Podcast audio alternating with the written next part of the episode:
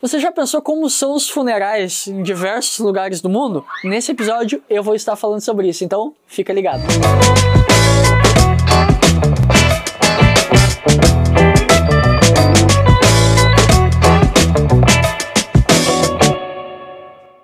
nosso último episódio falamos das diversas culturas, das diversas religiões, o que elas acreditam e falam sobre a morte. Agora nós vamos se deter num outro assunto: funerais. Funerais, infelizmente, eles fazem parte da morte. No Brasil, principalmente, porque pela nossa cultura brasileira, o funeral ele é marcado por muitas coisas, como vela, sempre tem vela, que nem no bolo de aniversário, sempre tem vela.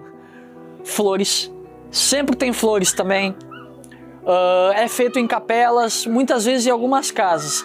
Mas o que eu vejo, Luiz Felipe, no Brasil é diferente de alguns outros países.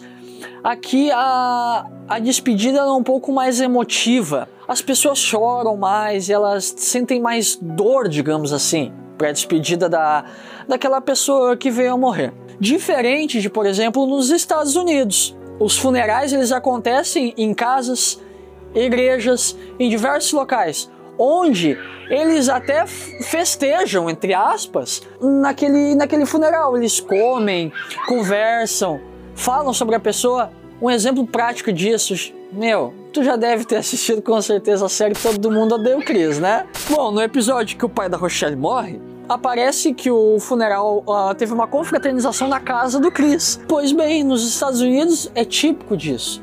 Se você vê em vários filmes, mostra filmes com funerais, as pessoas estão na igreja fazendo uma cerimônia para aquela pessoa e depois elas se reúnem e acabam fazendo uma confraternização com comidas, bebidas e acabam, entre aspas, festejando. Isso não só nos Estados Unidos, mas no México também é comum. As pessoas elas têm, como aqui no Brasil, que é no dia 2 de novembro, dia de finados, lá também tem o seu dia de finados que eles festejam muito.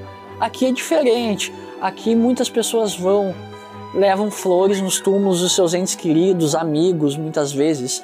As pessoas vão e eu já vi muitas pessoas fazendo uma coisa legal, que é higienizar a sepultura da pessoa que está ali, diferente de no México, que eles fazem festas brincam, brincadeiras, sorriem, festejam e muitas vezes o morto é chamado para festa, para numa cerimônia entre aspas ele participar junto, onde eles lembram e celebram a vida da pessoa que morreu. Aí vemos que a morte ela em si ela é diferente em diversos locais. Não só a morte, como o processo que acontece do funeral, que é onde as pessoas se despedem por exemplo, na Mesopotâmia, bem antigamente, a pessoa quando morria ela era enterrada, ela era enterrada com comida, com documentos, com pertences dela, de, vali, de pertences valiosos, para fazer a passagem dela, digamos assim, o mais leve possível, que não tenha nenhuma tranqueira. Se você vê no candomblé, a pessoa não pode ser enterrada, não pode ser cremada ela tem que ser enterrada para ela completar o ciclo da vida, que é como eles acreditam. Então aí os funerais eles são diferentes em muitos lugares. Não é como no Brasil que é modelo para todo mundo. Não, bem diferente, bem muito diferente. A morte a gente aprendeu que ela é diferente em diversos locais e culturas e religiões. Funeral é diferente. E agora eu quero te perguntar uma coisa que eu fiz essa pergunta lá no primeiro episódio. Por que, que as pessoas têm tanto medo de morrer? Por que, que aqui no Brasil, muitas vezes, quando a pessoa morre, a gente se desespera, muitas vezes?